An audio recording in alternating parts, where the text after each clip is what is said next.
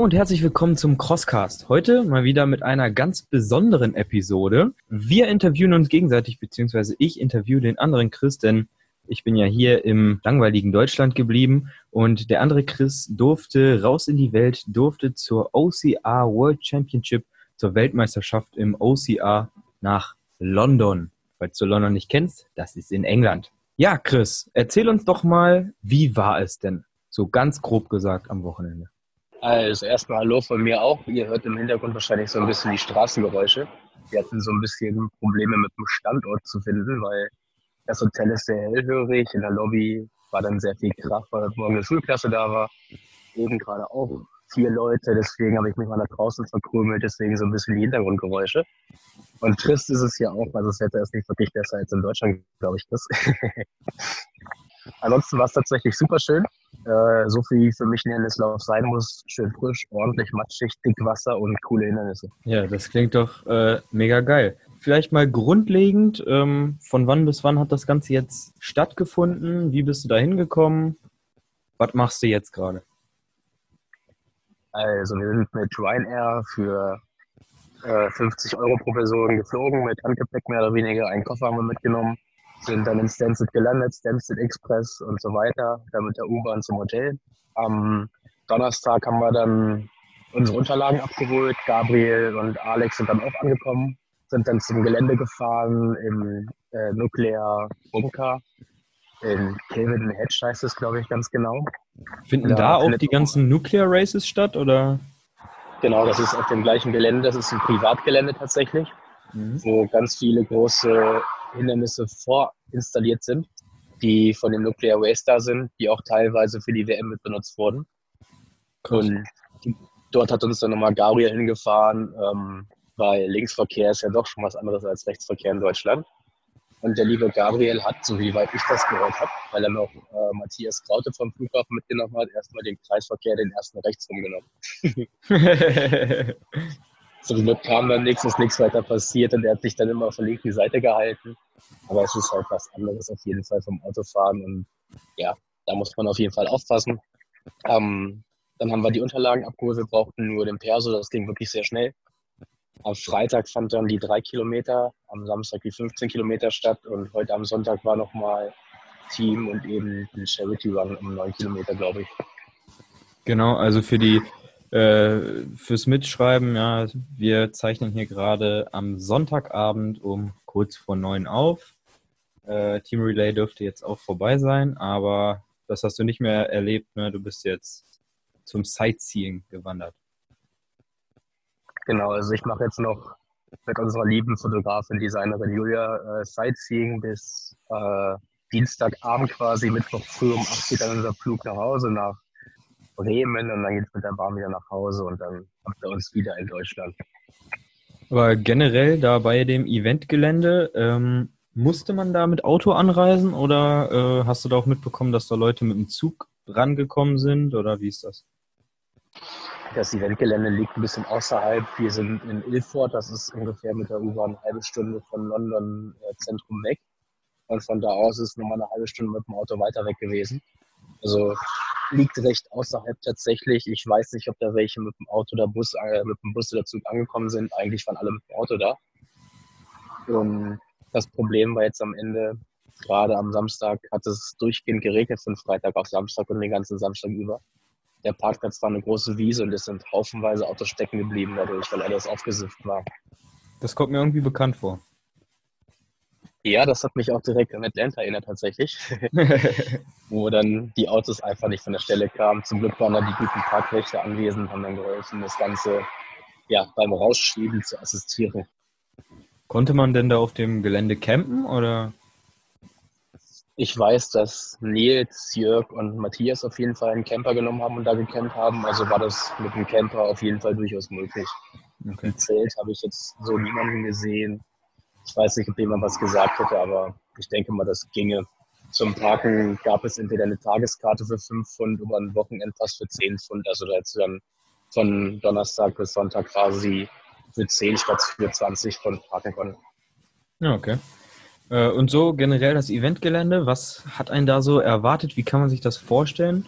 Ist das äh, pompös wie bei Strong Viking, Mudder, Xletics und Co. oder ja, eher so abgespackt wie beim World's Toughest Mudder?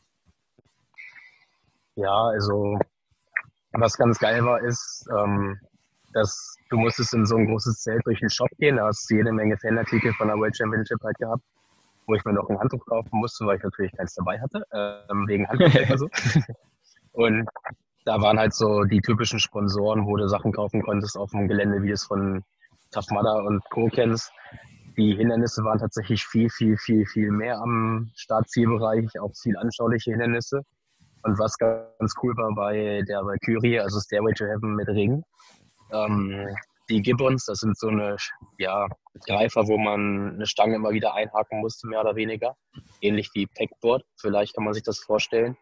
Und ähm, Jan 5 von Strong Viking mehr oder weniger waren in einem Zelt. Also es war ein Riesenzelt, wo dann auch die Siegerehrungen waren und Zuschauer sich halt hinstellen, hinsetzen konnten. Und da waren eben auch diese drei Hindernisse untergebracht und die waren entsprechend auch cool trocken. Mhm. Okay. Äh, und äh, trotz Wetter und äh, trotz England äh, gab es viele Zuschauer oder? Ja, also die ganzen OCRAs, also Germany, äh, England, glaube ich, auch Polen und Co. hatten ja auch ihre Zelte aufgestellt. Die haben natürlich auch Läufer und Begleitung mitgebracht. Das Eventgelände war auf jeden Fall gut befüllt. Das Zelt war immer rappelvoll. Und außenrum standen auch echt viele Leute und haben mal angefeuert fleißig. Ja, sehr gut. Der Spirit im deutschen Team ging auch gut ab? War auch wieder super, auf jeden Fall. Also alle waren ein bisschen trübe, mürrisch wegen des Wetters, aber ja, da muss man durch. Ich glaube, so ein bisschen gespaltene Meinung von wegen, ach, Regen, Matsch, das ist doch doof und alles schwer. Und ich finde das gerade super, das Wetter, ne? weil trocken kann ja jeder.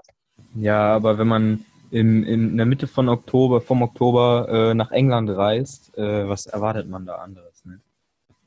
Eigentlich nichts anderes, das stimmt.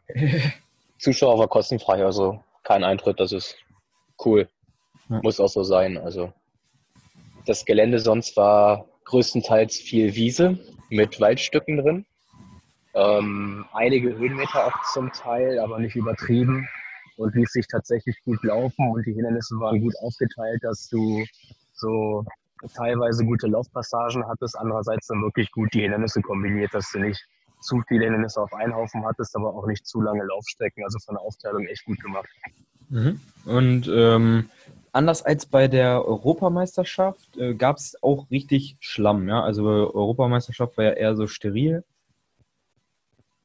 Genau, auf jeden Fall. Also dadurch, dass es natürlich die ganze Nacht durchgepisst hat, war der ganze Boden schon richtig aufgeweicht. Wahrscheinlich ähnlich wie Strong Viking Amsterdam, was wir da so gesehen haben an Eindrücken. Und du standest teilweise hüfttief im Schlamm hast dich stellenweise so an äh, Tafmada in Arnsberg, diese Schlammkuhle da erinnert oder an Xetix mitten in Deutschland. Also das war wirklich gut, gut matschig. Und auch, aber aber ähm, gab es auch äh, geplante Matschhindernisse? Quasi, also ließ sich nicht vermeiden. Du bist mehrfach durch so ein paar Tümpel durchgegangen, Flüsse durchgewartet. Du hattest auch so den Fjorddrop und äh, wie heißt das, wo du in die Stange springst und schwingst. Ja, King of the Swinger, ja, ich weiß, was du meinst. Ja, genau. Das hattest du da auch mit als Hindernis drin. Du musstest immer wieder Wasser überqueren an Seilen oder an Angelhindernissen. Und hattest wirklich auch Schlammpfützen, wo so Holzbalken drüber waren, wo du durchtauchen musstest oder aus dem Schlamm über eine Reifenwand klettern. Und war schon so ausgelegt, dass nicht nur die Laufstrecken matschig geworden sind vom Laufen, sondern auch wirklich die Hindernisse matschig sind. Mhm. Und so vom generellen Aufbau der Hindernisse, war das vergleichbar mit äh, der äh, European Championship oder leichter oder schwerer? Ich sag mal, du hattest auch gute technische Hindernisse bei. Ich fand die Hindernisse auf jeden Fall leichter als bei der EM. Also du hattest schon gut technische Hindernisse, aber nicht so eine brachiale Anzahl wie bei der EM. Du hattest also so 10, 12 gut technische Hindernisse und die anderen waren ja mehr oder weniger normal. Gab es auch ordentlich Carries? Ich fand Weniger als ich gedacht hätte, aber die, die es gab, die hatten es wirklich in sich. Du hattest so ein Rackback, das ist so ein Sandbag mit zwei Schlaufen zum Festhalten. Du bist erst durch ordentlich Mud-Trenches durchgerobbt, die auch schön schlammig waren. Als du gedacht hattest, du hast es geschafft, hast du für die letzten zwei Mud-Trenches ein Rackback bekommen, das du mit durchschleppen musstest. Und danach waren so Netze auf dem Boden gespannt, die kennt man auch von Tafmada und Ecletics, wo man halt am Rand die meisten immer hochhalten und dann kann man durchkriechen. Da wurde natürlich nichts gehalten und du musstest den Rackback durch fünf so eine Netze mit durchschleppen im Kriechen. Also mhm. da hast du wirklich den ersten durchgezogen, mir gedacht, Alter, wann endet das? Guckst nach dem ersten Netz hoch, noch vier Netze, leck mich. Dann hattest du so einen Kettencarry, wo du den aber hinter dir herschleifen musstest. Also in der Kette war so ein Seil befestigt und da musstest du die Kette über so einen Parcours ziehen, auch mit einem Mattwrench. Und ähm, dann hattest du noch so ein, das war das Leichteste. Ich weiß nicht, warum das Carry heißt. Du hattest so ein Ding, was die Ochsen früher bei Kutschen hinten auf den Rücken bekommen haben. Und da hingen so zwei Kugeln dran und die haben vielleicht maximal ein Kilo gewogen. Das Ding war einfach nur mega unhandlich, wie sie scheiße tragen, aber absolut nicht schwer. Mhm. Okay. Und äh, gab es einen, ja, ich sage mal, Endgegner für viele? Also bei, bei der letzten WM gab es ja hier einmal dieses äh, North Pole und äh, Bison Heads. Ich glaube, da sind wirklich viele gescheitert, wenn ich mich richtig erinnere. Äh, gab es sowas diesmal auch? Genau, das war, war ja EM. Und ja, ich sag mal, die Heads wurden entschärft. Die Variante fand ich wesentlich einfacher. Die Monkey Bars waren sehr dick und gingen nach oben und unten. Da haben einige ihr Band abgegeben, weil du zweimal nach oben, zweimal nach unten musstest am ersten Tag, beim zweiten Mal auch nur noch einmal. Aber dadurch, dass halt durchgehend gepisst hat, dicke Metallstange, wenn man da nicht genug Griffkraft hat, dann rutscht man dann natürlich gerne mal weg. Und das war für viele echt ein Problem. Sonst hattest du ähnlich wie bei Lake One so eine gebogene Monkey Bar, die war auch mega glatt und hat vielen dann das Band gekostet. Oder ähm, Snake Pit. Also da hingen erstmal horizont, nee, vertikale Seile, horizontal, keine Ahnung. Diese hingen von oben nach unten, mhm. ein paar Seile. Dann gab es so ein locker gespanntes Querseil und dann wieder ein paar Seile von oben nach unten. Am zweiten Tag wurde es auch verkürztes Hindernis. Ähm, haben auch tatsächlich viele ihr Band abgeben müssen. Ich glaube, ein paar auch beim Lowick, bin ich mir aber nicht ganz sicher. Ähm, ja, sonst glaube ich, gab es nicht so krasse Endgegner. Ich weiß nicht, wie viel bei den Gibbons oder Valkyrie Band abgegeben haben, aber die waren eigentlich gut machbar für alle. Okay. Was war dein absolutes Hasshindernis und was war dein absolutes Lieblingshindernis? Bei den 15K habe ich dann so ein paar Hindernisse verkackt, weil es war halt super rutschig und die Kraft war am Ende halt schon ein bisschen weg. Snake Pit fand ich, ja, verständlich, dass man da vielleicht das nicht ganz so gut packt, weil die Seile sehr dick waren und unten eingeknotet. Du konntest also aufgrund der Länge und der Dicke des Seils keinen Fußschluss machen. Und die Füße nebeneinander auf diesen Knoten zu setzen, fand ich super ungewohnt, weil ich das sonst nie so mache. Da habe ich mich recht lange aufgehalten mit und deswegen sehr viel Kraft verballert. Ähm, Skitches musste ich am Ende nochmal machen, also so Ice Axe von Strong Viking. Die lassen sich aber gut greifen, die Dinger, weil die oben so eine kleine Kante haben, wo man eigentlich den Arm rumlegen kann.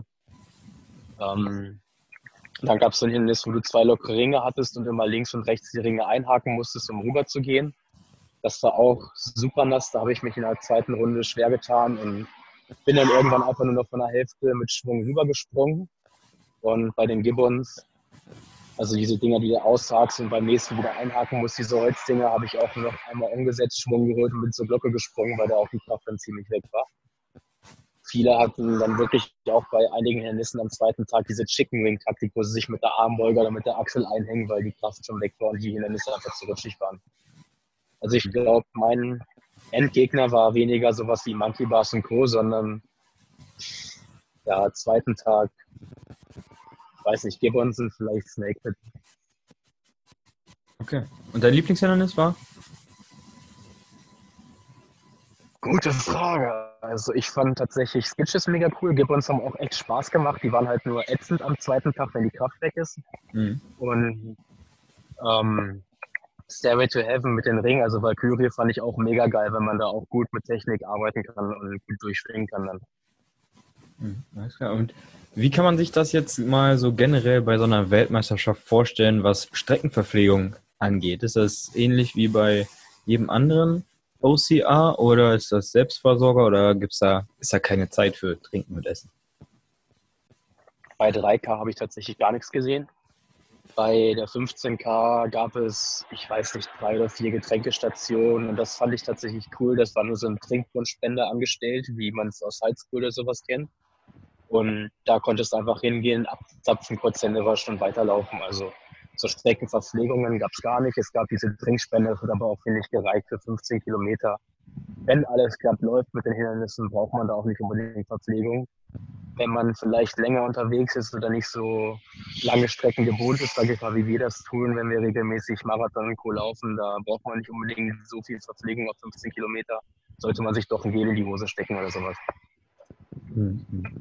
Jetzt hast du ja dann auch schon ein bisschen was zu der Location an sich gesagt, aber ähm, generell, wie ist das da so gelegen? Ist das so ein äh, altes Landgut oder ist das in den Bergen von England?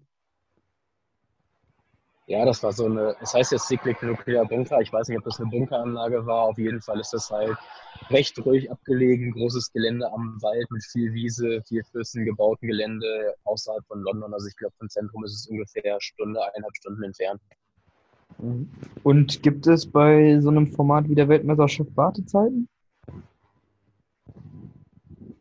Tatsächlich ja. Also ähm, am ersten Tag war es tatsächlich so, dass erst Age Groups und später erst Elite gestartet sind. Da wurde dann aber eine Lane geräumt, als Elite-Läufer losgelaufen sind. Und am anderen Tag war es echt so, dass man bei einer Retry-Lane mal länger stehen musste, so fünf bis zehn Minuten. Oder man sich halt ein bisschen vorschlawidern musste, wenn man sagt, hier, ich laufe, will jetzt da schnell vorbei, haben die dich auch ohne Probleme vorbeigelassen, wenn die ja schon länger stehen. Aber es war teilweise echt voll an den Hindernissen. Hätte ich gar nicht so erwartet. Okay, das ist ja nicht so geil. Ähm, ja, kannst du vielleicht nochmal sagen, hast du so mitbekommen, wie Deutschland so abgeschnitten hat? Wir haben drei Medaillen geholt, zwei am 3K-Tag, einmal Silber und einmal Bronze.